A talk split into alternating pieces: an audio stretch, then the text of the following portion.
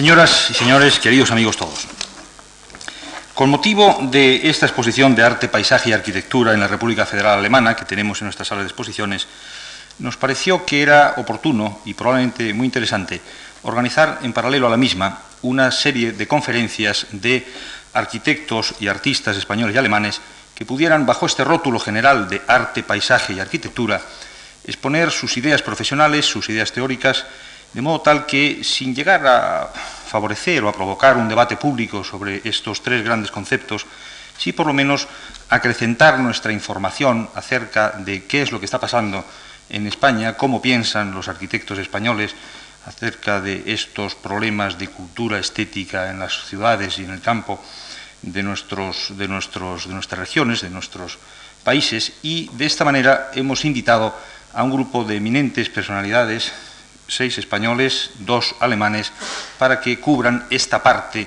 didáctica e informativa que esta exposición que tenemos puesta trata también de alcanzar.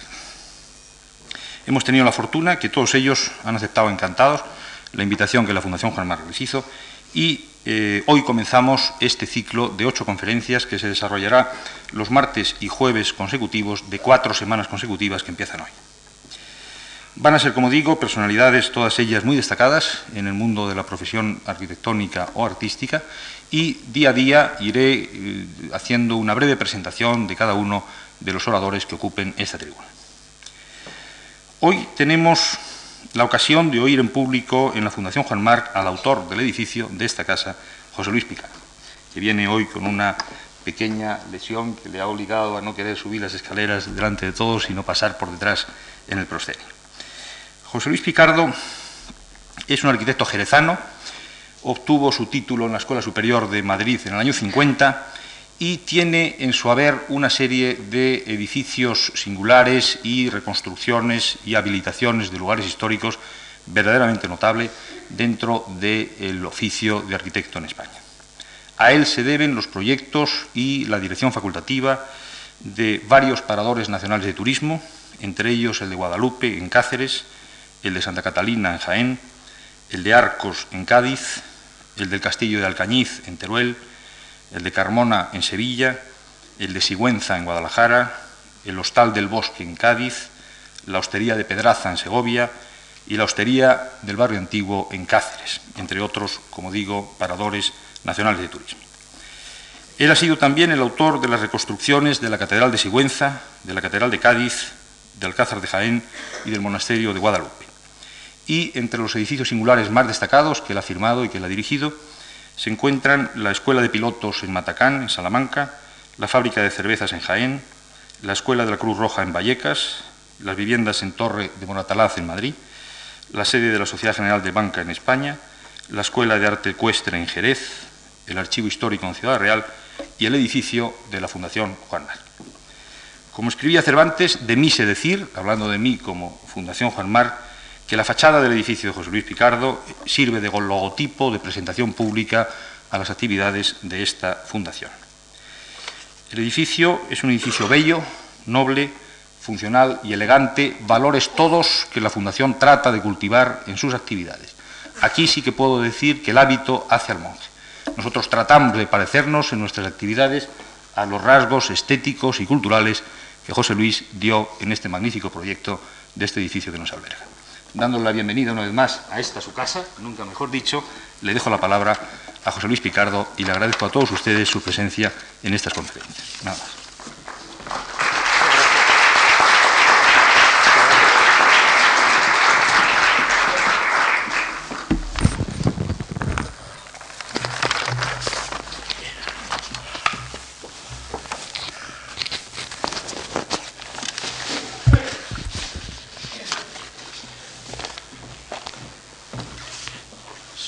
Señoras y señores, primero dar las gracias a la Fundación Juan Marc, que ha tenido la gentileza de invitarme a, dar una conferencia en este ciclo de sus actividades siempre nobilísimas que tiene, emprendidas. Me ha emocionado que me hayan, eh, seleccionado entre el, pequeño, grupo tan distinguido de, arquitectos que han elegido. Bueno, y ¿qué le, ahora, ¿qué le voy a decir yo? Ha hablado el señor Juste de, de la arquitectura y los problemas artísticos y paisajísticos que ahora tiene planteada nuestra sociedad. Y yo quiero expresar que no solo es que ahora tiene planteada, sino que, la, que lo ha tenido siempre, desde que el hombre ha pasado de ser un animal semi, semi humano a ser un animal humano. En cuanto que el hombre ha sido hombre, como tal, ha tenido unas preocupaciones espirituales que se adivinan y se ven con los estudios arqueológicos que se hacen. Con esto quiero decir que, la, que el problema de la sensibilidad, de la arquitectura y del paisaje son remotísimos. Y es probable que haya habido épocas en que estos temas de arquitectura, paisaje y sensibilidad hayan sido, más que probable, seguro, mucho más sublimes y mejor tratados que en la época actual y a lo mejor en otros. Es decir, no hay por qué creer que la arquitectura como arte, según los medios y la técnica que en cada momento se tengan, y la sensibilidad vayan progresando, como va progresando la técnica y la ciencia. Estas sí que van progresando. Un técnico de ahora es superior a un técnico de la época griega. Pero la arquitectura no es superior, ni el arte es superior, ni la sensibilidad de los hombres es superior. Bueno, esto es una. porque se me ha ocurrido, porque el señor Juste ha dicho lo que tenemos planteado, y yo he querido decir que ha estado planteado siempre en, todo, en toda sociedad en que ha habido unos seres selectos que son los artistas. Artista también no es solo el que hace arte, sino el que siente la necesidad del arte, es decir, de la sublimación del, del mundo. Y tanto es el que lo hace, que es el artista, como el que lo siente, el que lo provoca y el que lo contempla.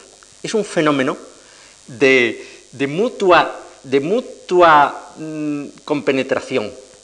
Cuando un pintor o un arquitecto o un músico realizan su obra, están creando un arte que ellos son los creadores, pero lo están sintiendo los, que, los espectadores en el mismo plano sublime que el creador. Esto es un misterio fantástico, es un misterio preciosísimo. Es decir, no, no, no creáis que los artistas son los que hacen el arte, los artistas son los que hacen el arte, pero también son los que lo sienten. Bueno, y ahora ya vamos a, a lo que tenía yo aquí escrito. Vamos a ver.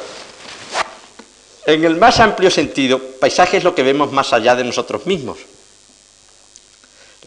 La, casa, la calle, el campo, el cielo, el mar, todo esto es paisaje. Incluso los, edificios, las, autopistas, las barriadas, las ciudades, a veces cosas que nos repugnan, que nos, ofenden, como, tantos paisajes que están dañados por, por zonas industriales que están muy mal, muy mal, muy feamente mm, realizadas y muy feamente conservadas y tratadas. Todo eso es, todo eso es lo que vemos. Pero hay muchas maneras de ver. Por ejemplo, el campo. Un campesino, un cazador, tienen de él visiones utilitarias. No ven el paisaje, ven el campo. Y lo ven según sus intereses. Es muy raro, muy raro que un campesino, con el que todos hemos tenido siempre amigos que son campesinos, vean el paisaje. Eso es una idea muy superior, el ver un paisaje. Es una idea de una persona culta. Y muchos campesinos, y no quiero decir con esto labriegos, sino sino gente de, alta distinción social, pero son, son campesinos. No ven el paisaje. Cuando ven un campo, ven lo que de allí pueden sacar y lo que si eso vale o no va a valer, y es un diálogo continuo entre, el, que ve con sensibilidad un paisaje y el que lo ve simplemente como, como, como lo que él, de una manera utilitaria. No es cuestión de clase social, es cuestión de cómo tiene la mente o el alma cultivada cada persona. Un geólogo lo ve de una manera científica, es distinta a la utilitaria, es la científica. El mar lo ve un marinero o un pescador de una manera técnica. Muy raro que un pescador diga, muy raro, diga, este marco está rompientes en la orilla. Eso lo ve uno de la ciudad, cultivado, ve, esos fenómenos. Pero el marinero solo dice, va a venir un viento no sé qué, el, en fin, ¿para qué hacer un pequeño teatro? Ya lo comprendéis. Pero estas visiones, eso es lo que quiero decir, que estas visiones son muy distintas a como la ve un artista. Ya, os ya he explicado que, ya lo sabéis todo, que artista no es solo el creador, sino el que tiene alma de artista, que es toda persona culta. Como lo ve un artista o cualquier persona sensible, ve la naturaleza con la comprensión mágica y desinteresada de su utilidad o de sus leyes, captando solo su belleza como la de una obra de arte, con la emoción de sentirla eso sí es ver el paisaje. Pero este sentimiento no es innato y absolutamente puro, por mucho que queramos. Es siempre producto de una cultura que nos ha formado.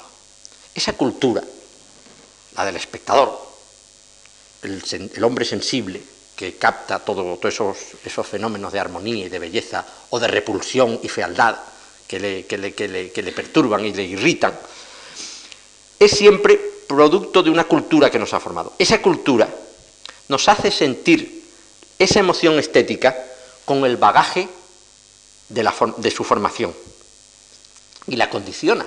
O sea que no es una... Es muy raro, tendría que ser un ser totalmente, totalmente desprovisto de cultura que pudiera contemplar el fenómeno del paisaje con una sensibilidad exquisita. Sería un super artista un hombre, por un lado, exquisito y por otro lado, casi un hombre, no, no casi, sino un hombre inculto. Ante la ruina de una abadía, por ejemplo, sentimos una emoción de gozo estético y además tendremos unas evocaciones románticas, no la podemos evitar, por lo menos un hombre de nuestra civilización, quizá un mongol de una abadía, no sabe lo, ese sí lo puede ver de una manera exclusivamente plástica, si es un, artista, un hombre sensible mongol, porque pertenece a otra cultura. Pero es que cada cultura condiciona la manera de ver los fenómenos del paisaje. O sea que siempre han unidos la estética y la cultura. Que no existe, quiero decir, que una estética abstracta es una entelequia. Existe a, y a la cual nos queremos aproximar, pero es imposible. Es una idea personal. La cultura ha enseñado a sentir la naturaleza como un mundo misterioso que está ahí. Para nosotros, es decir, la naturaleza está ahí para nosotros o nosotros para ella. De escoger una u otra posición deriva nuestra actitud ante el paisaje. Occidente, es decir, nuestra cultura occidental, ha utilizado la naturaleza solo como soporte del hombre. Desde el Génesis, la naturaleza está ofrecida al hombre occidental a su antojo. En cambio, el Oriente, con su idea del alma en todo lo existente, manifiesta constantemente su respeto y amor a toda la naturaleza, a las piedras, no solo a los seres vivientes, sino a las piedras, a las plantas, al agua, al cielo. Yo estoy seguro que un oriental exquisito con poder político no permitiría un avión pasando por el cielo anunciando un producto comercial. Esto está en nuestra civilización admitido, pero en, Oriente, eso, el cielo no se puede manchar por, una, por un comercio. En nuestra cultura, el sentimiento artístico del paisaje es moderno. Por lo menos en sus manifestaciones mm, conocidas en en nuestra formación. Ni Homero ni Shakespeare lo describen, nunca describen el paisaje. Cervantes solo dice, y llegaron a un soto y se sentaron sobre la hierba, solo cita. No hay recreo. El paisaje como sentimiento de recreo en la literatura nace con el, con el romanticismo. En la pintura, en cambio, esto había sido más precoz, porque en el Museo del Prado tenemos unos ejemplos maravillosos de Patinir, de la Laguna Estigia, del Bosco, que tiene las tentaciones de San Antonio, con una serie de paisajes detrás, todos de arquitectura y paisajes y, unas maravillas. Y Manteña, en el cuadro que todos conocéis, que es el, tránsito de la Virgen, tiene una ventana abierta, una ventana, toda la arquitectura, está formado en una arquitectura una arquitectura está abierta a un paisaje precioso por lo sencillo que es.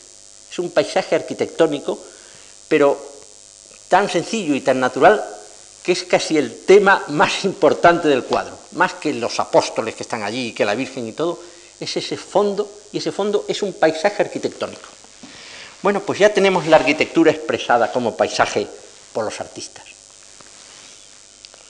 Es tan importante la arquitectura como paisaje que hoy muchísima superficie del planeta, por lo menos la más vivida por el hombre, es paisaje exclusivamente arquitectónico.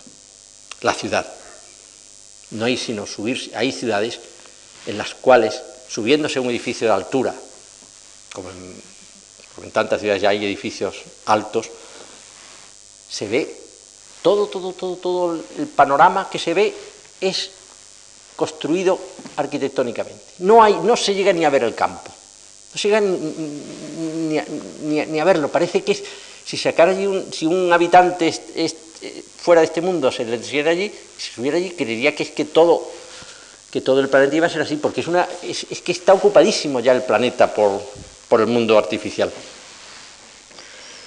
Bien, pues esta es la ciudad. Hay que ver la de paisajes que tienen las ciudades. Son los que más vemos, porque los hombres que tienen su vida en el campo, o los urbanos que los, que los viajes, o en fines de semana o en las vacaciones se disfruta de la naturaleza, en general, la mayoría de la humanidad vive en paisajes arquitectónicos, a veces fantásticos y a veces espantosos. He ahí la tragedia de la obra humana y, de la, y de la arquitectura, que a veces es aciertos y otras veces son mundos desacertados en que estamos obligados a vivir. Bueno, pues volviendo a la ciudad, hay tal cantidad y diversidad de ciudades, desde las que están en ruinas. Qué maravillosos paisajes son ciudades, de, ciudades ya del pasado, ciudades en ruinas. Estamos hablando de paisajes de arquitectura. La arquitectura también existe cuando es ruina y tiene una expresividad importantísima en la, en la parte artística. ¿Cuántos románticos eran más felices viendo ruinas que viendo edificios. No se, no se sabe si hay una morbosidad como parecida al encanto de las ciudades, de las esculturas griegas mutiladas. Sobre eso. Hay algo, el romanticismo es un fenómeno mental y sentimental complejo, pero es verdad que las ruinas son paisajes arquitectónicos, muertos, pero lo son. Después hay otras ciudades que aunque sean viejísimas, son eternas, son antiguas, pero están todavía vivas. ¿Qué vamos a decir de Jerusalén? De la ciudad eterna, que es Roma, París. Son ciudades que es que tienen una vida eterna. Pero hay otras que ofrecen unos paisajes totalmente nuevos. Son ciudades las recientemente fundadas, como Canberra en, Australia y Brasilia en, Brasil. Esos producen, Brasilia es una ciudad que todavía no está hecha del todo, no está hecha, pero son unos paisajes que no, que no existían, en la, no, habían existido, son totalmente nuevos, arquitectónicos. Bueno, veamos de las ciudades eternas, las, las, igual las antiguas que las modernas, porque yo quiero expresar que estos problemas del paisaje y de la arquitectura, como ya hice esa pequeña explicación, no son de ahora, han sido de siempre. O sea que cuando me refiero a una ciudad son lo mismo las antiguas que las modernas.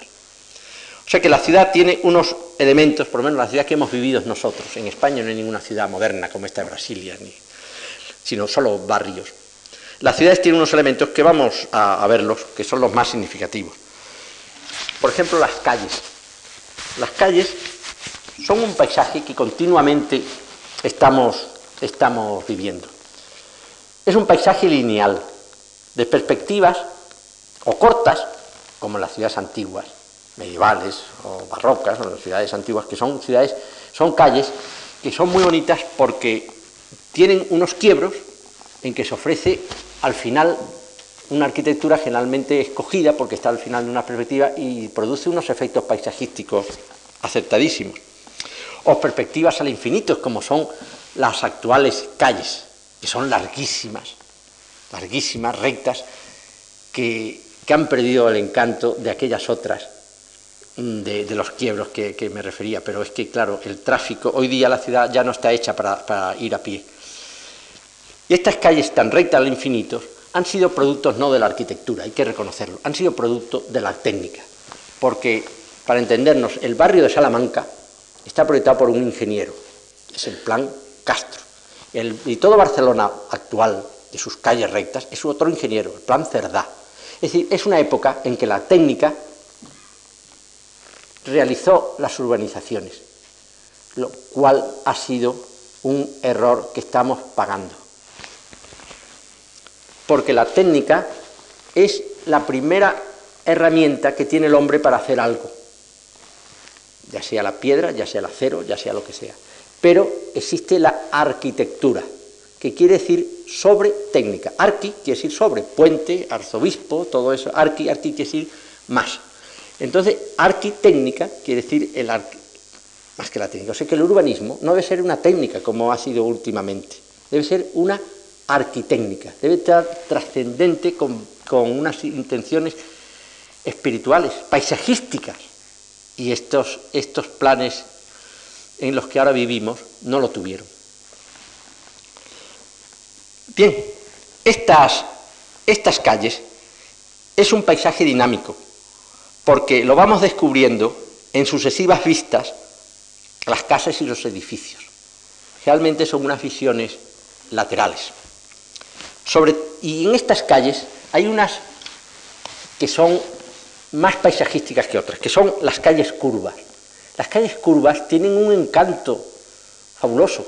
Yo no sé por qué se han prodigado tan poco. En Londres hay una famosísima en el centro, y todas las calles curvas es que, es que la perspectiva no se escapa, sino va acompañando, mm, acariciando, el espectador va acariciando la fachada que se le va ofreciendo y va apareciendo nuevas, unas, unas detrás de otras. Y tiene un encanto paisajístico, repito, enorme. Después hay otras calles que ofrecen un paisaje muy bonito, que es las calles en Baden, en Baden, es palabra francesa, como es nuestra calle de Alcalá. Nuestra calle de Alcalá tiene un encanto enorme con el que cuando cruza el valle de donde está de la Castellana, donde está del Prado y la Castellana, donde está la, fuente de, Cibeles, eso, es un encanto. La calle de Alcalá, si fuera absolutamente plana, no era, la calle, no era el encanto que tiene la calle de Alcalá. Y otras calles muy bonitas también son las que suben en cuesta y queda la vista de la calle en el horizonte, porque al coronar la cumbre se descubre lo que, otro paisaje de pronto que no se ha tenido en la secuencia que decíamos la secuencia de la calle, sino de pronto viene una impresión estética por lo menos si no estética, depende de lo que venga. Quiere decir, una, por lo menos una emoción. Las calles con ensanchamientos de plazas de paso ofrecen perspectivas para el disfrute paisajístico urbano. Es decir, qué pena que las calles sean dos líneas paralelas de fachada. Debían de ser, si lo hubiera proyectado yo por lo menos, serían como unos, unos dientes que fueran saliendo a distintos lados para que, para que tuvieran los, unos, unas vistas y unas perspectivas los edificios, porque en, un barrio trazado así, de estas calles perpendiculares y paralelas. Qué pocas oportunidades tiene un edificio singular de significarse y producir una emoción estética. Qué poco. Hay edificios tan fantásticos que están desperdiciados su efecto paisajístico por estar condenados los pobres a estar metidos en esta trama. Ahí está la iglesia de San Manuel y San Benito, tan bonita en Madrid, que está metida ahí, entre, octogonalmente, ahí, metida en una esquina.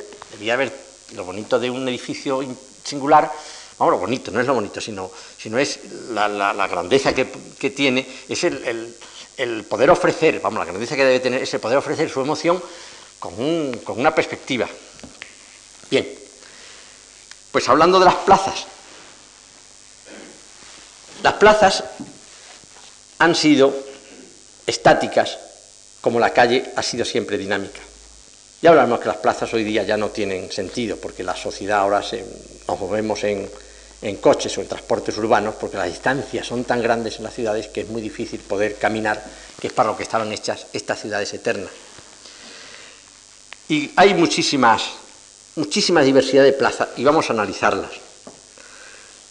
La plaza irregular.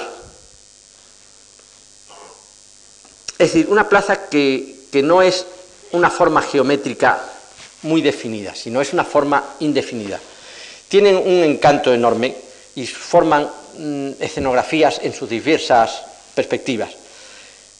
Es, por ejemplo, la, plaza de, la Señoría en Florencia, que tiene el esquinazo del palacio.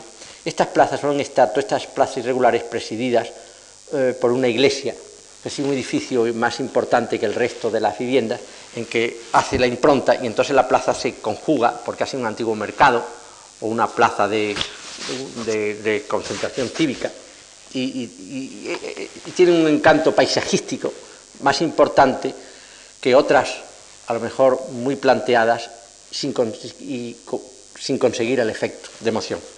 Después están las plazas, las plazas cerradas maravillosas, que son como las plazas, mm, las plazas mayores españolas.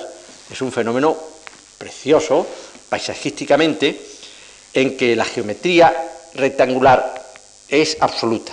Estas son plazas ordenadas, en que la visión no tiene escapes así, van más que escapes, puntos singulares, como era la plaza irregular, sino que la visión va rebotando en todas las fachadas y queda en ella toda contenida son, son plazas concebidas lo mismo que urbanamente como un salón de un gran palacio, pues son, son plazas salones. ¿Qué decir de la plaza de esta, la, gran plaza de, de, Bruselas, que ya no solo es rectangular, presidida por el ayuntamiento gótico tan bonito que tiene, sino que además las fachadas son todos retablos de oro. Es que ha llegado ahí la plaza organizada rectangular a la cumbre de la emoción paisajística. Además, esa plaza tiene el encanto de que no tiene un monumento en medio, que siempre es un estorbo arquitectónico que hacen los municipios. Después hay otras plazas que tienen un encanto enorme, que son las que están sucesivamente unas relacionadas con otras, sin casi calles intermedias. Esto tiene el encanto de pasar de espacios amplios espacios estrechos, luego a otros espacios otra vez amplios. Eso que en arquitectura es muy importante, porque crea emocionalmente unas sensaciones muy, muy, muy vivaces, en el urbanismo es, es maravilloso.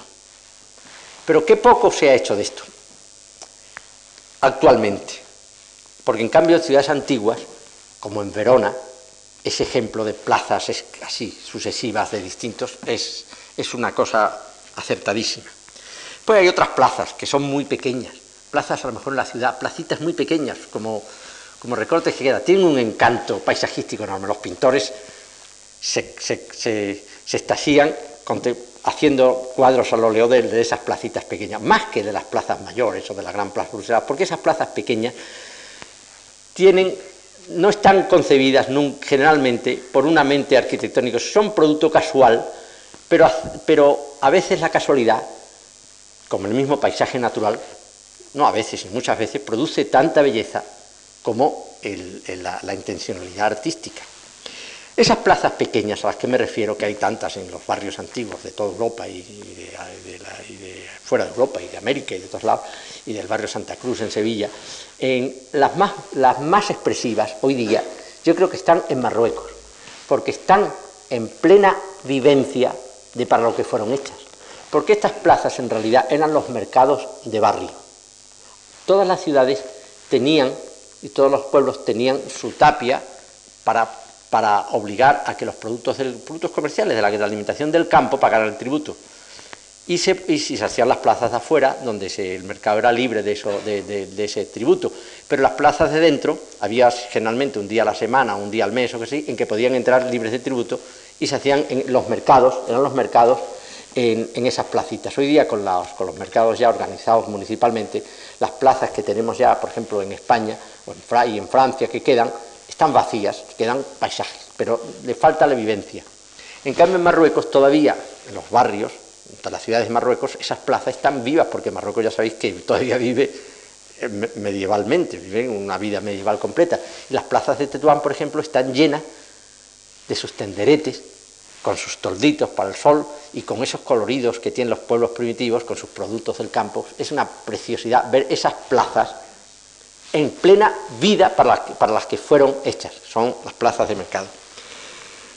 Después hay plazas ya, también plazas arquitectónicas, planteadas con mucha, con mucha intención, como las plazas redondas, que en general son escasas, salvo en el plan moderno de la circulación, como la plaza de, de y después todas las que han seguido, de la Plaza de Independencia en, Madrid y todas estas plazas redondas, las plazas redondas arquitectónicas son escasas. La arquitectura va más siempre al, rectángulo y al cuadrado que, que, a lo redondo, en planta. Eh, porque ejemplo de, de plazas semicirculares están, por ejemplo, la de Siena, en Italia, que no solo es semicircular, sino además ese semicírculo es cónico, lo cual le da un encanto enorme. Es una de las plazas más interesantes como efecto paisajístico de nuestra cultura. Después, hay otras plazas preciosas, que eran antiguas, ¿eh? Eran las plazas en cuesta, porque cuando las ciudades se iban desarrollando no existía la técnica mm, posible de, de, convertir el suelo en horizontal, como ahora enseguida lo hacemos, desgraciadamente para el efecto paisajístico que hoy nos ocupa. Y las plazas con cuesta, que era la orografía natural de aquella zona, eran preciosas, pero siempre la civilización, la técnica y unas ideas simplistas de los directores de la sociedad han fastidiado muchos, muchos fenómenos paisajísticos preciosos. Santiago de Compostela era una plaza inclinada hacia el poniente. Pero claro, un día la pusieron horizontal, la plaza del Obradoiro, a mi entender, la fastidiaron, en el efecto paisajístico. Hay otras plazas interesantes porque, por ejemplo, tienen tal acumulación de arte dentro de ellas, espacio físico, me estoy refiriendo, por ejemplo, a un caso muy claro que todos ustedes conocerán, que es la plaza en Roma, donde está la fontana de Trevi. Pues ahí está la fontana de Trevi, con una arquitectura alrededor y una escultura, la fontana, que ocupan toda la plaza. Y esa plaza que debió de ser un mercado así, hoy día es un puro espectáculo paisajístico, pero acumulado, no se puede ni pasar. Si el peatón es nada más que pasa casi por una pequeña pasarela viendo aquella concentración de arte que hay en, esa plaza. Otras plazas están, están dominadas, no esta que está ocupada, sino me refiero a otras dominadas por un monumento importante. Es un ejemplo la Plaza Vendôme en París, que es rectangular, ochavadita, porque tiene las esquinas elegantemente ochavadas, y en el centro está la inmensa, enorme, poderosa, porque es que no se sabe adjetivos que aplicarle, columna que se hizo hacer Napoleón después de sus victorias sobre el oriente de Europa. Columna copiando a la de Trajano, pero es que nunca estuvo la columna de Trajano, ninguna otra columna de ese tipo, en un sitio tan maravilloso como, como en la Plaza Vendôme.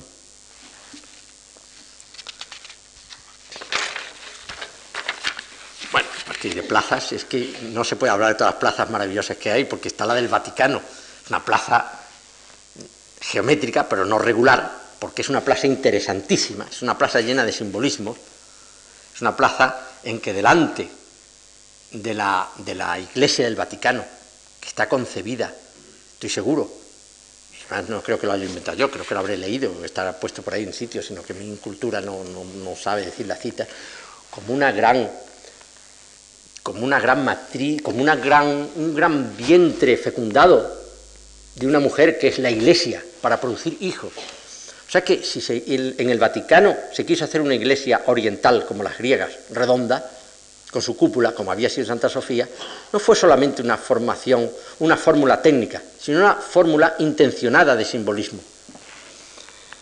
Y después tiene delante la columnata de que hizo Bernini, porque esas, esas plazas no están hechas por una sola persona, ni por una sola generación.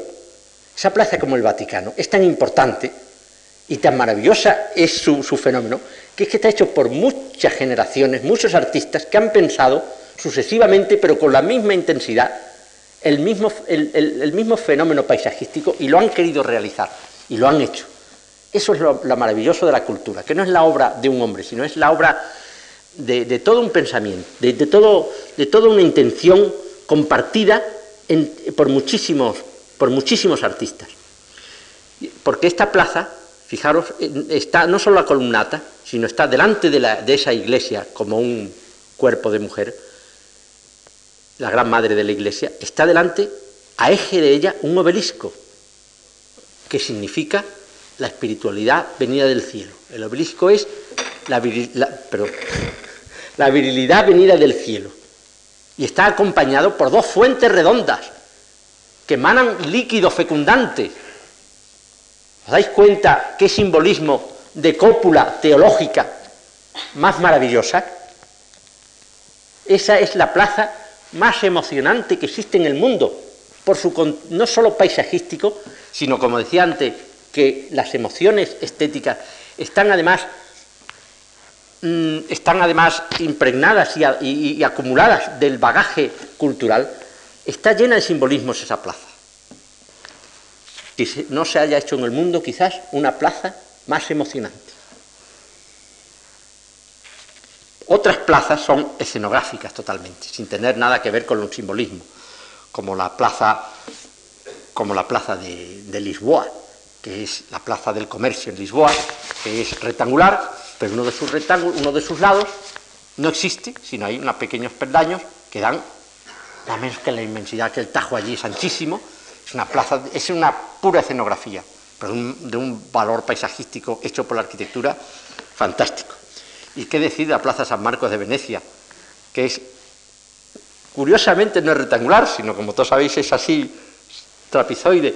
Y de pronto, al llegar a la vista del emocionado espectador y ante las cúpulas y toda la, catedral de, de el Duomo, el mejor nombre que es el suyo propio, de la basílica del Duomo, de pronto hay un quiebro en esa plaza, qué maravilla que a la derecha de pronto se abre la plaza a la laguna, con las dos columnas en el término y el campanil que hace deje a ese quiebro, es otra de las plazas, hitos de, la, de, la, de la arquitectura. Otras plazas, y voy a acabar ya con las plazas, porque ya ahora de las plazas de toro, otras plazas inmensas, de esas despejadas, también tienen su emoción paisajística. Hay plazas, sobre todo en Hispanoamérica, que son las que, las que hicieron los españoles, plazas inmensas, despejadas sin, sin, sin amueblamiento arquitectónico interior, que es lo que las, hace emocionantes. Yo la, que he visto más emocionante es la, el gran foco de Marrakech. Es una plaza inmensa y no hay ni una farola ni un árbol, ni una estatua, no hay nada, es nada. Cuando en horas en que allí no está el foco en toda su vida de comercial, es emocionante, es emocionante. Estas enormes plazas, otra de ellas es la, de la Plaza Roja de Moscú, al lado de la muralla del Kremlin, otra plaza inmensa, que, donde se pueden hacer esos desfiles que hacen los soviéticos y todo eso, pero, pero quitando ese aspecto mm, de, los humanos paseando por allí, es una plaza que impresiona por su, por su austera sequedad, que no tiene, no tiene elementos que la, que la estorben, es su, su, su planicie despejada. Bueno, y después, en esas plazas, lo más importante es el cielo. En esas plazas inmensas, lo más, y el elemento paisajístico más importante es, en su enorme tamaño, es el cielo. Nunca el cielo está tan importante como en esas, en esas plazas inmensas. Y también el suelo, el pavimento. Eso en todo, en, toda la, en todo el paisaje urbano, el pavimento es trascendental. ¿Qué vamos a decir de los, de los pavimentos preciosos hechos con ladrillos o hechos con piedras o hechos con, con, guijos? Y, que, como por ejemplo, o, con dibujos de distintos colores. Todos recordamos las plazas o, de fotografías o haberlas visto, que las, las aceras de Río de Janeiro, con esas, en blanco y negro, esas ondas es un paisaje yo mismo, el paisaje ese que produce la acera es precioso, es bellísimo. Es un acierto enorme. Bien, otro tema de la ciudad es importantísimo, de efecto de paisaje, son las escalinatas.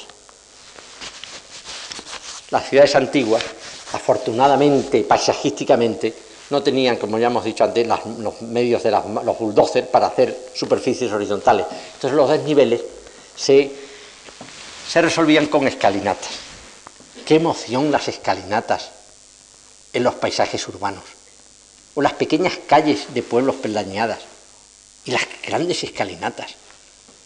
Qué maravilla de, solución arquitectónica. esas, esas, esas esos fenómenos que es la escalinata.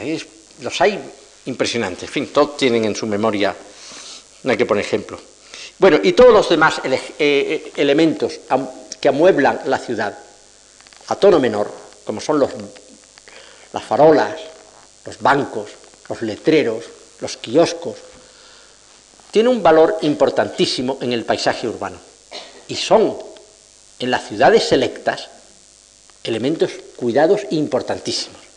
París, Londres, las ciudades selectas. Las ciudades no selectas, esos, esos elementos se han considerado siempre futiles, o en ciudades no selectas o en culturas no selectas, o en urbanismo no selectos, que es producto de, de la sociedad de la cultura, y están muchas ciudades estropeadas y muchos paisajes urbanos están empobrecidos por una mezquindad de esos elementos chabacanos, tratados chabacanamente.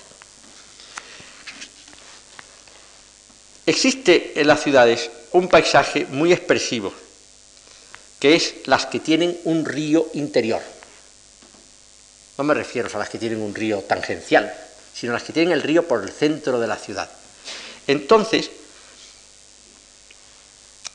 al ser ancho y largo, este espacio, a la fuerza despejado, porque no caben árboles, ni estatuas, ni cosas que lo estorben, es un espacio, es un espacio natural virgen de la naturaleza y limpio, no hay nada más limpio en el mundo como símbolo nuestro que el agua, pues esas ciudades están maravillosamente dotadas de unos paisajes arquitectónicos que son sus vistas marginales.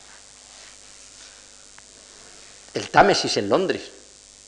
Londres, lo más bello de Londres son los paisajes desde el Támesis, con la cúpula de San Pablo inmortalizada por cuadro de Canaletto tan, tan reproducido, el Parlamento actual de Westminster, con su maravillosa arquitectura, con sus torres impresionantes, altísimas y bellísimas.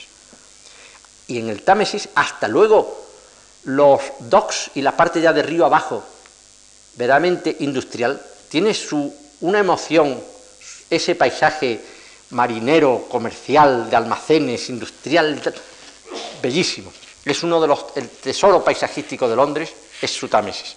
Y París, lo mismo, con la arquitectura Notre Dame y la sucesión de sus bellos puentes sobre todo. Porque estos, los, ríos urbanos, otros de los encantos que tienen es que en esa sucesión de paisajes lineales hay una sucesión interrumpida de puentes, quitando los horrendos cuando pasa el ferrocarril de hierro, cosas así, pero hay unos puentes bellos. París, qué ciudad de puentes. ¿Qué puentes más bellos tiene París? ¿Qué puentes tiene Nueva York sobre Hudson y el otro, el East River? ¿Qué puentes? Los puentes hacen lo mismo en el campo, claro, pero ahora estamos hablando de la ciudad. Unos son unos elementos y producen unos efectos paisajísticos de primer orden. Bueno, y de ciudades, el paisaje de ciudades. Hay Estocolmo, con, en, rías, no es un río, pero son rías, es una ría con islotes llenos de arquitectura. Estocolmo, sus islotes, no queda nada de naturaleza, nada más que el, agua y la configuración de, geográfica del islote, pero están llenos de iglesias amontonadas, de flechas, de, cúpulas, de agudísimas flechas y sobre todo presidido por esa maravillosa obra arquitectónica que, fue, que es el Ayuntamiento de Estocolmo. Es una obra preciosísima de arquitectura, su torre roja con su, con su remate de oro, que preside todo aquel conjunto, que es un gozo paisajístico como, como los mejores que puede haber en el mundo. Y Venecia, con el, río interior, que es el Gran Canal, pues, ¿qué vamos a decir? Con el puente Rialto, y desembocando en la laguna con la, con la cúpula barroca, tremenda, cosas volutas que tiene la Salute, y la isla pequeñita de San Giorgio, acumulada arquitectura con su esbelto campanil, y a la izquierda el Palacio de los Dux, rectangular, todo pálido, elegantísimo. Todo esto son sinfonías. Es curioso que la cultura, en su, en su intención de, hacer arte, que el arte no es nada más que es lo que se vale el hombre para producir emociones sublimes, pues la sinfonía es mucho más anterior en arquitectura que en música. La sinfonía no existe en música sino hasta el siglo XVIII, pero en arquitectura, de siglos haciendo sinfonías, grandísimas, impresionantes sinfonías, como esta de la desembocadura, hay tantas. Bueno, vistas de un río, por ejemplo, todos hemos soñado con la fabulosa y lejana Benarés, una ciudad caída en, en escalinatas, larguísimas escalinatas son las de Benarés, porque no hay una ciudad que tenga tanta, tan volcada sobre un río como Benarés, porque son, ya sabéis, la cuestión religiosa de, bañarse y purificarse en el río. Son unas escalinatas larguísimas y detrás unos palacios de celosías y de mármol, porque era el sitio más divino, más selecto de los, de, los poderosos religiosos, de los poderosos, pues estar en, el río sagrado. O sea que es un espectáculo, el río Benarés, con sus palacios, que es un paisaje hecho por la arquitectura de mucho cuidado.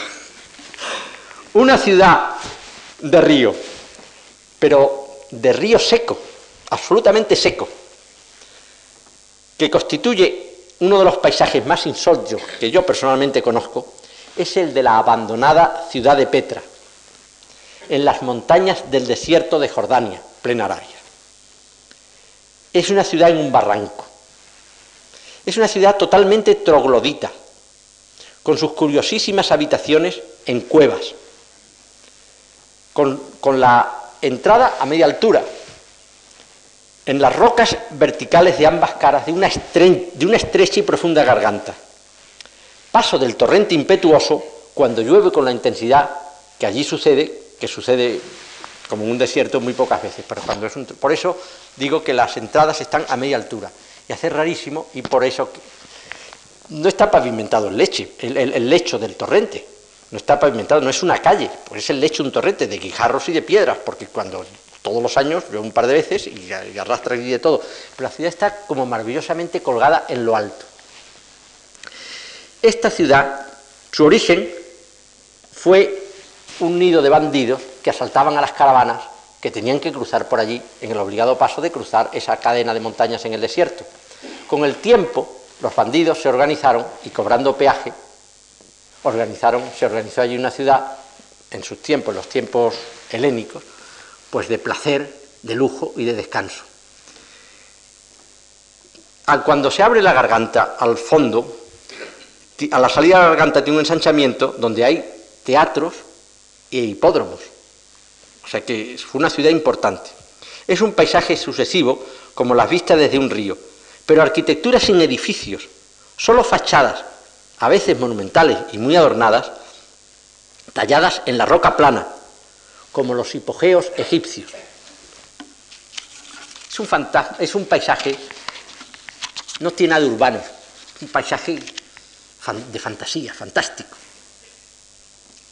Claro, porque ahora lo contemplamos mm, estéticamente, porque los que lo, contemplaban viviéndolo con su cultura lo entendían muy bien. Estaban las casas en alto, pues porque no, pues porque cuando llegara el agua no se metiera adentro. Pero en fin, como nosotros nos pertenecemos a esa cultura, lo vemos solamente como, uno, como un hombre sensible que ve un espectáculo fabuloso. Pero el gran fenómeno del paisaje de las ciudades, vamos, no es el gran fenómeno, sino el paisaje más, más paisaje en el concepto de paisaje así que se ve en silueta de las ciudades, no es el ofrecido por, en el interior, en que antes nos hemos referido con las calles y las plazas, sino el de las panorámicas. Las panorámicas desde el exterior. Y hay muchas ciudades que, que ofrecen este, este regalo de esas panorámicas, porque la mayoría no lo ofrecen. Se penetra en ellas poco a poco y no, y no, y no se ve. Londres no se ve desde lejos. Se entra, se está en Londres, pero no se ve. En fin, hay muchas series de estas panorámicas. Hay ciudades en, llanura que se ven desde lejos muy bien, como Sevilla, hay ciudades con barrios o ciudades enteras a media laderas, como el Albaicín, que tiene todo su barrio blanco enfrente de la colina de, la Alhambra. Ciudades que se ven desde el otro lado del río, como en llanura, como, como la que tiene, seguramente dicen que Velázquez o no es Velázquez, pero me da igual, la que tiene Velázquez pintada en el Museo del Prado, la vista de Zaragoza. Qué raro en España, qué pocos paisajes en general y arquitectónicos existen en la pintura. Este Zaragoza es un caso raro en la pintura española. Paisajes, vamos, ciudades en colinas, formando siluetas como en una cornisa en un valle como Madrid. Madrid desde la Casa Campo, con el Manzanares debajo, ofrece una silueta preciosa con, las, con la cúpula San Francisco, los chapiteles de la época de los Austrias, el Palacio de los Borbones, majestuoso, un, rectángulo blanco elegantísimo, y después, a un lado, a un extremo, viendo desde la Casa Campo a la izquierda, están los nuevos edificios que afortunadamente están separados del... Está bien porque estaría horrible el paisaje panorámico si estuvieran justapuestos los, nuevos edificios en altura son los chapiteles, San Francisco el Grande y todo ese otro mundo histórico. Ha habido la suerte de que se mantienen separados. En fin, ciudades en que la naturaleza rivaliza con la arquitectura, incluso la vence, como Río de Janeiro. Decía Le Corbusier que no hay geografía más bella para colocar una ciudad que Río. Allí es el colmo y el de, los múltiples paisajes urbanos y naturales, entre calas, rocas, selvas, montañas, es la locura del paisaje. Ahí no es protagonista la arquitectura. La arquitectura está integrada con la naturaleza y es poderosa más allí la naturaleza. Bueno, ¿para qué contar más? Si están las de Cuencas colgadas, la de Segovia y, Salamanca, que ofrecen una vista fabulosa en España, la de, la de Toledo, inmortalizada por el Greco. Vamos a dejar ya las ciudades. Luego están las del, las del mar. Claro, están las que están en las bahías. ¿Qué paisajes? Son esas bahías, si la arquitectura, pues sí, serían unas bahías muy bellas, pero es que con sus arquitecturas hay que ver Nápoles, con su castillo. Todo. Es que son, la arquitectura ahí, en esas ciudades, ofrece unos paisajes interesantísimos. Como en Venecia, que está, es que en paisajes siempre sale Venecia continuamente, porque es una ciudad que es paisajes por todos los rincones. Y es Venecia totalmente horizontal, desde la laguna, con sus elementos verticales, ofrece una, otra, otra gran sinfonía. Pero hoy día la, gran sinfonía de nuestros tiempos es la isla de Manhattan vista desde el mar. esa Manhattan en Nueva York, es la, la panorámica más impresionante del mundo hoy por hoy. El conjunto de rascacielos, brillando de cristal de día o de luces por la noche, sobre la línea horizontal del mar, es un espectáculo insuperable como paisaje. Bien, al igual que las ciudades, pero escala menor, existen en el paisaje panorámicas de los pueblos, miles de diversos paisajes de todo tipo, geografías y arquitecturas esparcidos por todo el mundo. Los pueblos tienen un encanto muy grande sobre la ciudad, que es la ventaja de su uniformidad. En general es solamente una arquitectura repetida, lo cual todos sabemos lo importante que es la uniformidad en, cualquier, cualquier, conjunto de elementos. La, uniformidad es uno de, las, de los fenómenos, vamos, no, es uno de los, no sé qué palabras decir, la uniformidad produce una armonía automática, porque no tiene que haber contrastes, produce una belleza en sí misma singular. Entonces los pueblos suelen ser de una sola arquitectura y de un solo color, porque suelen ser de un solo material. O son pueblos de piedra, o son pueblos de barro, o son pueblos de cal, y generalmente de un solo, de un solo material, de cubierta, que es el local. Hay más que arquitectura, es técnica, pero a veces la técnica produce tanta belleza como, como la arquitectura intencionada. Y aquí, al hablar de los pueblos, nos referimos, creemos que también es, arquitectura su, construcción. El arquitecto, cuando tiene una idea, crea mágicamente el paisaje de esa idea, es decir, de su arquitectura. La crea en su mente, en el papel, con croquis y apuntes. Y se pasea por él, por ese paisaje, antes que se haya producido, ¿eh? antes que se haya hecho la obra, en su proyecto. Y se pasea sintiéndolo, corrigiéndolo y gozándolo. Es el acto mental de la creación. O sea que con esto quiero decir que hay paisajes ideales, hechos en la mente del, creador de ese paisaje. Y muchos de ellos, ¿cuántos habrá habido que no se han realizado?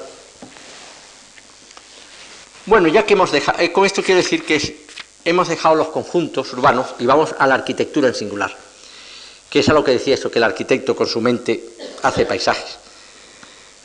Toda la arquitectura en el campo, toda arquitectura es paisaje. Desde una simple tapia o una ermita a un monumento.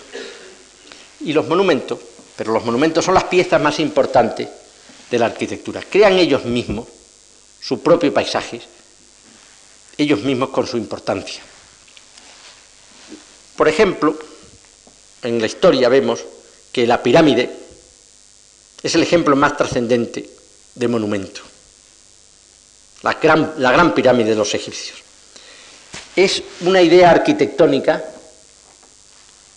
que como no pertenecemos a aquella cultura, la vemos desprovisto del bagaje religioso que podía tener un egipcio culto la vemos exclusivamente como otros, como, como decíamos antes el ejemplo de un ser que viniera de otro de otra galaxia, de otro, bueno, viene de otra cultura, quiere decir. Y entonces lo vemos, tenemos la suerte de poderla ver en su aspecto mágico, en su aspecto puramente artístico. Y entonces la pirámide es que nos sobrecoge, porque es la idea más simple geométrica llevada al extremo más grande. Es que fijaos que la pirámide no tiene un basamento, no tiene una coronación determinada, nada más que la cúspide, no tiene un adorno, es pura, pura geometría. No se ha hecho, ni es posible que se haya, que se haga en el mundo una idea tan simple, pero, pero no simple por torpeza, sino simple por elaboración mental. Es decir, es una idea, ahora que estamos desde hace unos años jugando todos a lo abstracto, hay que ver lo que fue aquello. Es el monumento abstracto, la arquitectura abstracta más importante que existe. Y después que impresiona por su tamaño, es que hay que ver el tamaño que tienen las pirámides. Las pirámides son un paisaje en sí mismo, no porque estén al lado de del desierto y nada, sino ella misma, poniéndose cerca de una de las pirámides, de la gran pirámide, y que el campo visual la coja toda, que, que por aquí no se vea en el campo, es que es un paisaje en sí mismo casi que enloquece, casi que enloquece. Además, después llega todo el razonamiento mental de que es la obra más permanente quizás que haya hecho el hombre en el planeta, cuando desaparezcamos y desaparezcan estas civilizaciones y todo esto, es posible que lo único que quede para unos futuros visitantes del planeta muerto sean estas montañas geométricas, cuadradas y erosionadas, por supuesto, pero no son obras de, de la naturaleza. Bien, otro elemento también de los egipcios que nos ha acompañado continuamente en el paisaje arquitectónico es el obelisco. Es un elemento vertical y abstracto, geométrico como la pirámide. Es una síntesis en vez de una masa. Su encanto es el de las cuatro aristas convergentes, pero con la elegancia de no juntarse. Llegan arriba y se quiebran. Es una cosa, no sabemos si es que se les rompían los obeliscos y los tuvieron que dejar, pero sea lo que sea, esos anécdotas no sabemos, pero es más elegante que quiebren así. Son maravillosos. Componían un solemne paisaje apareados ante la cara del templo al final de una perspectiva provocada por estatuas. Era un paisaje escenográfico absoluto y bellísimo, totalmente simétrico. La sensibilidad de los arquitectos italianos del barroco los ha colocado en solitario enfrente de las puertas de las iglesias de Roma, creando, como antes nos hemos referido, un simbólico paisaje teológico y humanista, justo, vertical y a eje de la puerta rectangular de las iglesias. Bien, los obeliscos, no solo en Roma, sino ya están integradísimos en los paisajes urbanos nuestros, como el de Washington, es el monumento que preside toda la ciudad de Washington, y el gigante que hay en Buenos Aires. De manera análoga al obelisco como elemento paisajístico vertical, se han utilizado las columnas clásicas, como hablamos de Napoleón en Vendôme, que es la columna Trajano y compañía.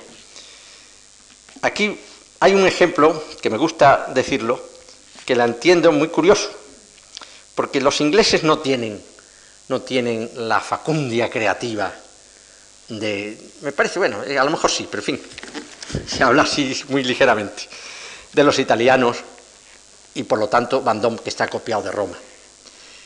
Porque me refiero a la columna de Nelson en Trafalgar. No tiene la majestad de la columna Trajano y la columna de Napoleón. Napoleón, que diga, Nelson está subido en una columna, y para una columna corintia, que son las más esbeltas de los órdenes clásicos. Y para hacerla más alta, le pusieron arriba un tablamento y abajo un, pedestal, y debajo del pedestal otro zócalo, y debajo unos leones, y, debajo... le pusieron tan alta, tan alta, tan alta, para poner tan alto a Nelson, que al final resulta casi ridículo, porque no es un paisaje solemne, sino es un paisaje un poco de, circo que esté allí encaramado, y una cosa tan, tan endeble. Realmente, ha sido un acierto, por otro lado, porque Nelson era un marino y lo que parece es que en vez de estar en una columna, está en la cofa del mástil de un barco. Al contrario que el obelisco, duro y abstracto, la columna clásica se basa en la naturaleza. No es abstracta, sino está basada en un tronco de árbol, como son las dóricas del Partenón, parecen troncos de árboles, o las o las que son toscanas, las clásicas, por ejemplo, las romanas, que son sin, las estrías, son cuerpos humanos que incitan al abrazo. Y cuando se está próximos a ellas, en las grandes y gigantes que hay como en el, panteón, de, panteón, de, Roma y en, y en tantas importantes, se anda por entre ellas como por entre los tobillos o las pantorrillas de grandes colosos. Quiero con esto decir que estos que estas columnas dan una impresión totalmente humana. Con la columna como pieza fundamental hicieron los clásicos los templos a sus dioses. Es decir, la columna era, fue la pieza fundamental. Estos templos siempre colocados en sitios escogidísimos. Eso es una ventaja sobre la sensibilidad de esas, que no saben tan. Hoy día, cuando hay que hacer una iglesia importante o algo así, no se busca un sitio, sino un solar. Y es un, es un atraso enorme. Es decir, por eso quiero decir que la sensibilidad no va progresando como, como la ciencia o la técnica. Estos sitios escogidísimos para los templos de los dioses clásicos estaban, eran sitios divinos por su geografía y por su simbología. Por ejemplo, de cielo, tierra o mar. El templo de Apolo en Delfos está en un valle escondido de olivos a sus pies, porque allí en ese valle está enterrada la serpiente Pitón. Y, Apolo fue el vencedor de la Pitón, que allí está con sus pitonisas, todas ese tinglao religioso de, de las adivinanzas, los oráculos, y allí está, o sea que es un, es un templo elegido a la tierra, vamos, en, simbólico de la tierra. Zeus, dios del cielo, lo hicieron el, Partenón en la Acrópolis, la montaña allí de la ciudad más próxima a las nubes. A Poseidón, dios del mar, hicieron los templos en Pestum, ante el Tirreno, todo azul, y en Cabo Sunion, espectacular promontorio sobre el Egeo, por donde tenían que entrar y salir todas las, naves, todas las naves y galeras que iban a Atenas, al, puerto del Pireo. Las espléndidas arquitecturas de estos templos, con ese mármol pálido blanco, destacan perfectamente, siempre escogidos sobre o un monte, o sobre el mar, sobre el cielo, o sobre un bosque, o adornado con cipreses. Esos templos griegos, entre cipreses y adelfas, son el paisaje modélico de nuestra cultura. Eso es el cristal matriz de nuestra cultura arquitectónica lo que hemos mamado de pequeñitos en nuestra, en nuestra escuela, y ahí es origen de toda la de toda los paisajes arquitectónicos de Occidente. La columna repetida, colocada en serie, crea un ritmo vertical que es una verdadera música. Digo esto de la música porque, fijaos, imaginaos un templo griego visto, o romano, da igual, un templo clásico visto de frente. Entonces, los compases monótonos de sus, de sus columnas mm, dan una, producen una emoción.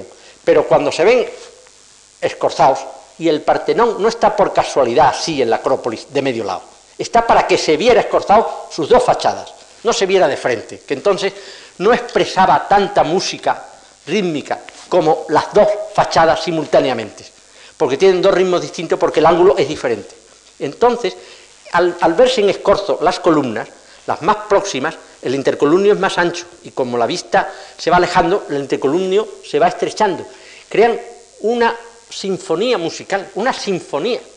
Y entonces, al ver las dos fachadas distintas, el en el caso del Partenón, son dos sinfonías diferentes. ¿Y cuánto se ha usado ese tema de, en las largas columnatas, de columnas formando sinfonías en ágoras griegas y en los foros romanos, hasta la Bernini del Vaticano que hablamos y tantas. Porque esas perspectivas en rectas, hemos hablado de una sinfonía, pero y en curva, en curva la sinfonía entonces empieza en el escorzo, luego de frente y luego otra vez. Es una maravilla, la columna, es una maravilla sinfónica, de armonía, sinfónica por, hacer la, similitud con la música, pero es de una armonía en variaciones las columnatas en curva y en rectas. Es uno de los, de los efectos más conseguidos por la, para el paisaje por la arquitectura. Y al igual que el ritmo vertical, existe el horizontal, tan importante como aquel, en fachadas y toda clase de composiciones. La fachada de este edificio de la Fundación Mars se compone de este ritmo horizontal en secuencias de franjas blancas y negras.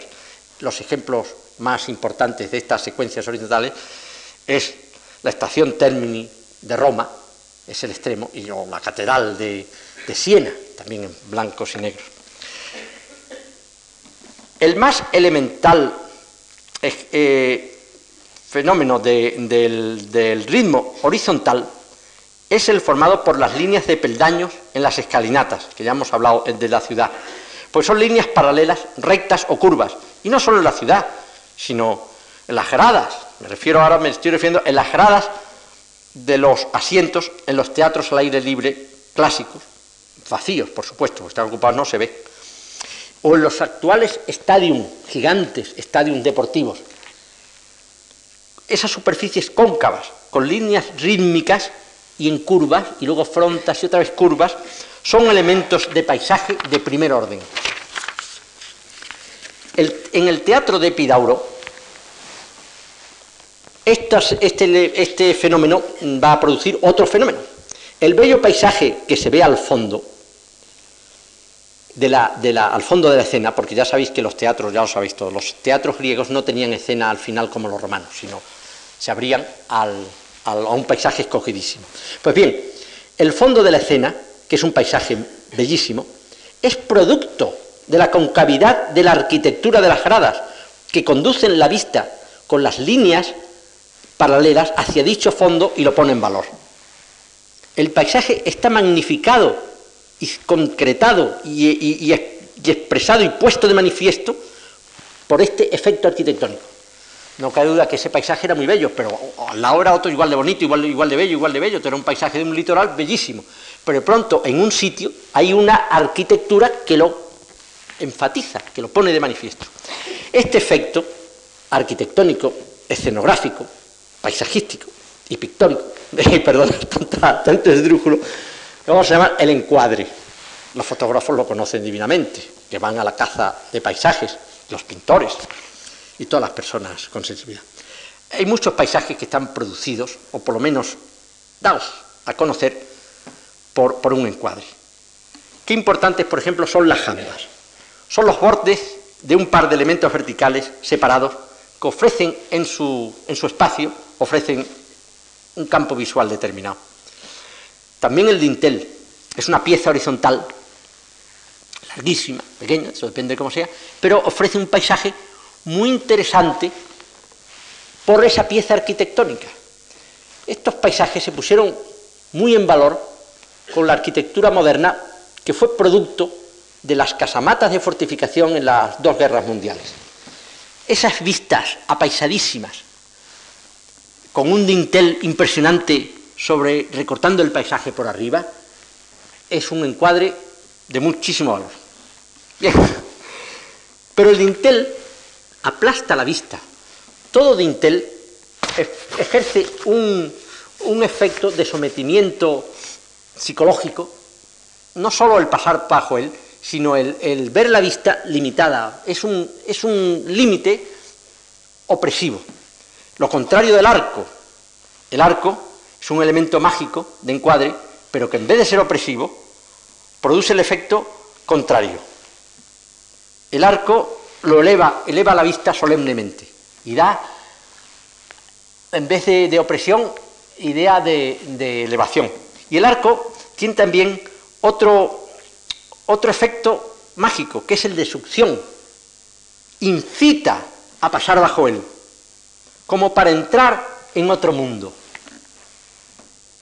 No en vano, los arquitectos clásicos inventaron el arco de triunfo. No es un dintel el arco triunfo. No es un monumento caprichoso, es un monumento con un arco para pasar bajo él, porque pasa de un mundo de la victoria a través del arco, a través del triunfo, se pasa al otro mundo, que es la gloria. El héroe, si tiene el triunfo y no pasa, no lo hacen el, si tiene la victoria y no lo hacen el arco de triunfo, no tiene la gloria. O sea que es eso que quiero decir. El arco, también como forma geométrica, es importantísimo como pieza de arquitectura en los paisajes, que os voy a decir. Crea el paisaje. En los puentes, en los acueductos, con sus ritmos, es, importantísimo.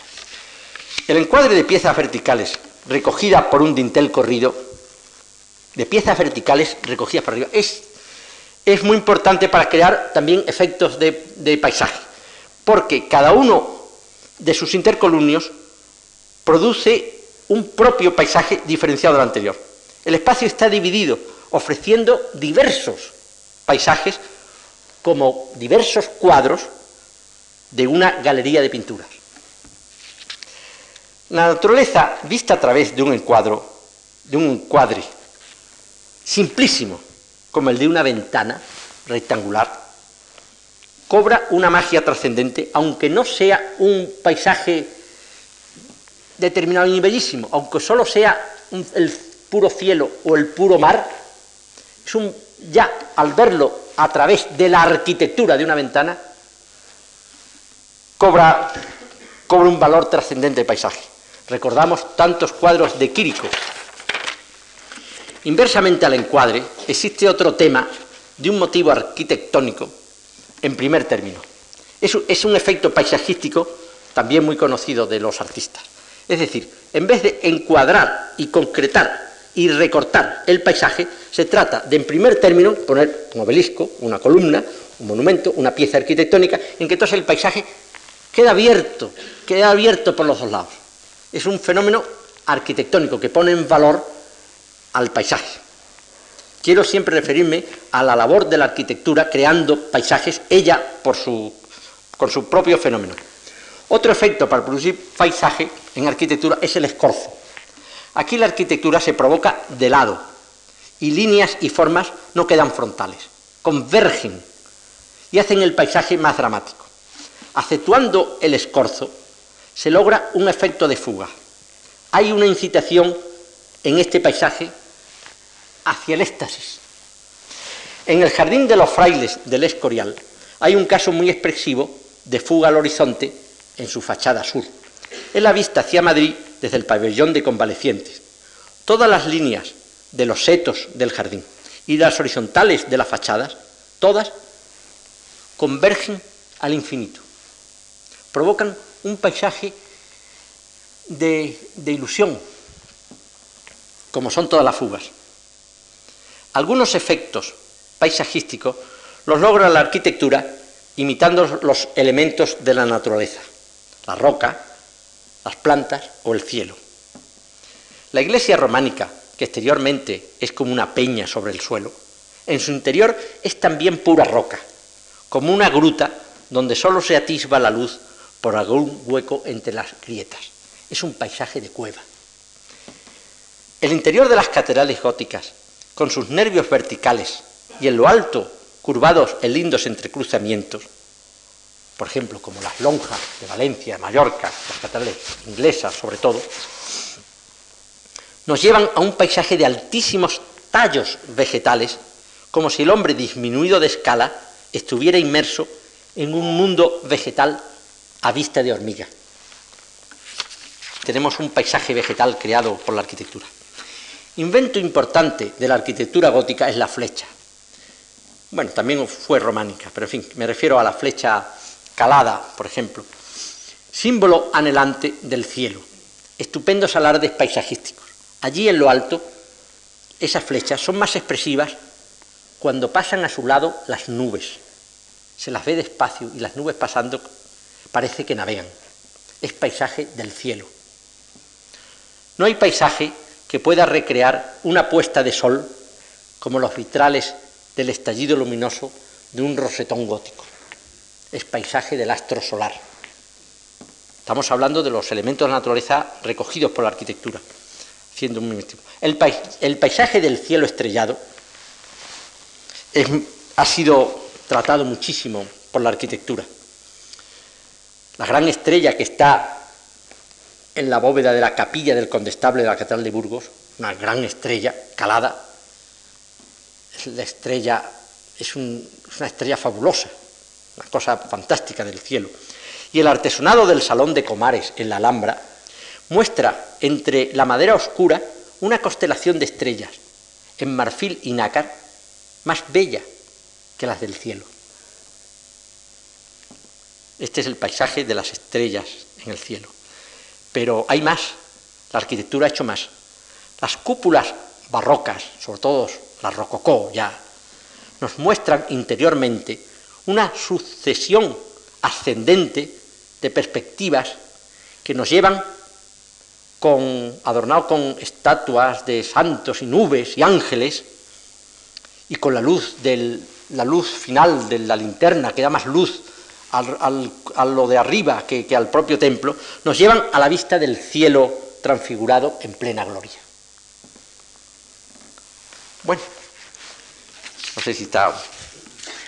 La cúpula Aquí nos ha sacado, nos ha venido un tema muy importante para el paisaje, que es el paisaje arquitectónico, que es la cúpula. La cúpula exteriormente, con su forma esférica, ofrece una variante muy expresiva en el conjunto de formas generalmente prismáticas o cilíndricas dominantes de la arquitectura. Sobre todo, la arquitectura suele ser apaisada y los elementos singulares son los verticales. Pero esta no solo es vertical, no, no es vertical, sino que no solo es sobresaliente de la apaisada, sino que sobresale con una ampulosidad y una majestad que es, una, que es un prodigio de expresión. Es un elemento que nos, nos da idea de lo femenino, de voluptuosidad y de maternidad.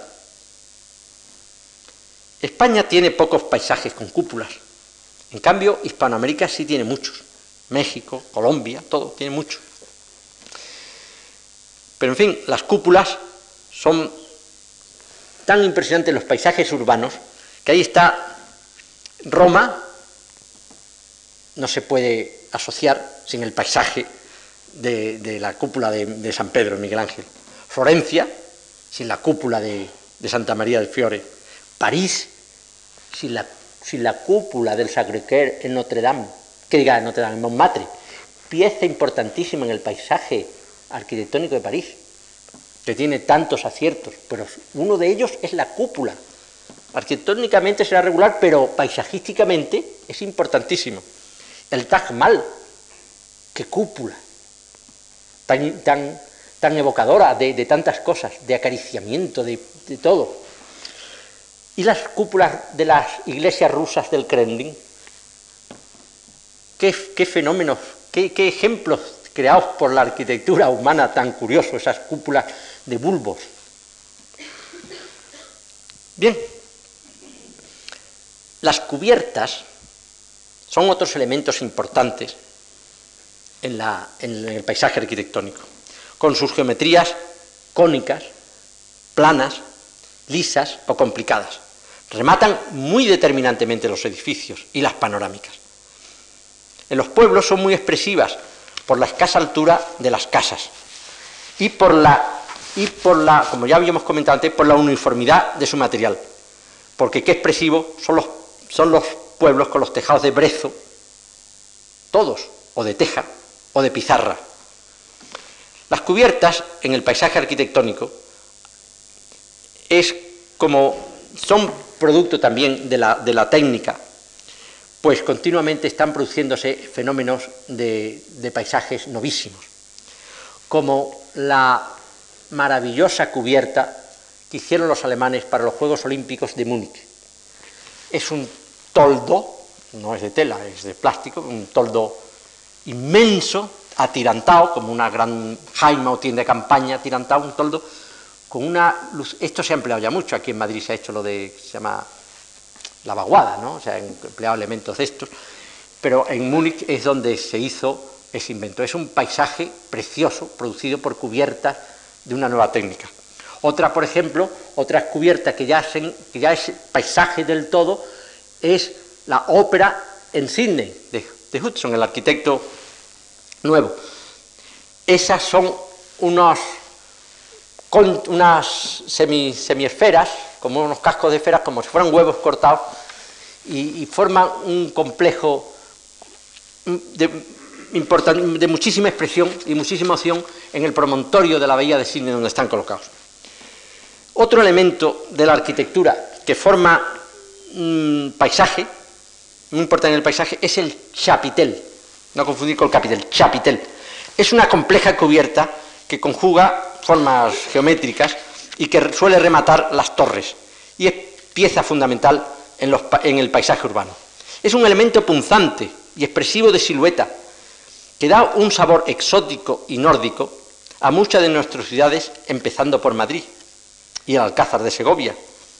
La vista de Hamburgo es maravillosa precisamente por sus altísimas flechas vienen a ser chapiteles las flechas. Aquí tenemos otro elemento singular, también destacándose sobre el cielo, la espadaña. Es un muro calado con huecos para las campanas, puesta más o menos adornado con elementos arquitectónicos. La espadaña no es mística y silenciosa como la flecha. Es ruidosa, bullanguera, alegre y femenina. Es como una peineta. Es un paisaje meridional en contraste con el de las flechas nórdicas. Y más que meridional, sobre todo, es español. Las campanas de las espadañas ya anuncian otro elemento fundamental, la torre campanario, otro elemento lleno de campanas. Es elemento vertical por excelencia. El gran campanario es el rey del paisaje que comparte con la cúpula el trono de la arquitectura paisajística. El campanario también es festivo y sonoro, está lleno de adornos en sus remates, los barrocos, claro, los primeros, los románicos y los de Teruel, y todo eso están, son, son muy secos. Pero su magnificencia no es el adorno que tengan, sino su altura y su robustez. Atrae hacia él toda la visión. Mientras él está presente en nuestra vista, en un paisaje, a él miramos. San Marcos de Venecia, la Giralda, todos los más bellos son cuadrados octógonos, con aristas. Son verticales y con aristas y con masa. El más típico paisaje de un pueblo es el conjunto apretado de casas, sin un árbol, pero con la impronta vertical de la torre de la iglesia, el campanario. Hay conjuntos de campanarios en ciudades como en Écija, que hay, una colección de campanarios barrocos, más esbeltos que la Giralda, más estrechos y más altos, pero es un conjunto bellísimo, como Puebla, en México, o en Teruel, esas torres que tiene Teruel, un conjunto de torres prismáticas, puras, rematadas con tejados, arquitectura que hacen un paisaje fantástico. El campanario es más expresivo, como suele colocarse en España, en solitario, es decir, está la iglesia y su campanario, uno solo. Pero es Cluny, en el siglo XI, la orden que, que da la fórmula de dos campanarios en pareja al pie de la nave de la iglesia. ¿Expresa esta solución la idea teológica y antropomórfica de un cuerpo femenino tendido de espaldas? En el Islam, el campanario está sustituido por el minarete. Este es distinto al campanario porque este sí es redondo, es un cilindro. Es un cilindro finísimo y puntiagudo, bellísimo invento oriental que tantos paisajes crea, junto a las cúpulas. El minarete, más que un lugar para que se suba un, religioso a dar la orden de, de, oración, es una forma arquitectónica y paisajística, porque se podía subir a un palo con una escalerita. No, es que es una forma, esa forma es arquitectónica impuesta por la sensibilidad de todo un pueblo, para hacer un contraste con la cúpula. No podía ser el minarete rectangular. Fijaros qué fácil era hacer un minarete rectangular. No, con la cúpula iría muy mal un, elemento con aristas. Tenía que ser cilíndrico. Es un acierto. Por eso he dicho, es un invento oriental fantástico. Bien, igual que esta arquitectura oriental, tenemos los monasterios, que a diferencia de las catedrales, están en pleno campo, en plena naturaleza. Siempre en lugares que bajen que es muy largo.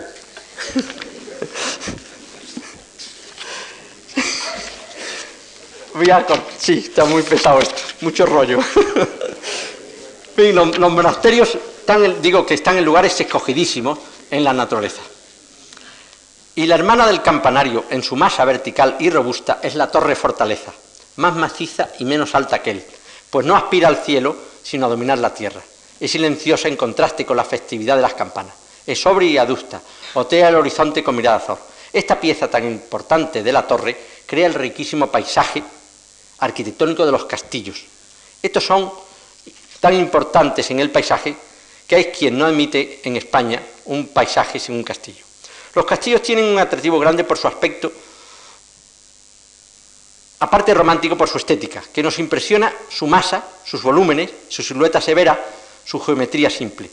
Nos gustan más sin almenas, aunque éstas sean un, elemento arquitectónico y paisajístico muy importante, porque hacen que, la masa se vaya difuminando en el, en el ambiente.